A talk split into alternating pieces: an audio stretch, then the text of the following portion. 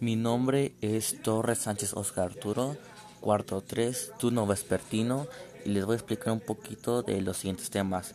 ¿Qué son comunidades virtuales profesionales? Las comunidades virtuales profesionales son plataformas de trabajo colaborativos donde profesionales comparten información, debaten y resuelven dudas.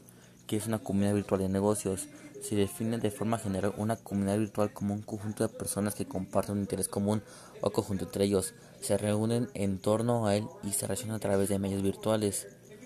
¿Qué, es un freelance? Ser freelance significa ser un trabajador autónomo que trabaja para sí mismo y cuya actividad principal es prestar servicios a terceros a cambio de una compensación económica.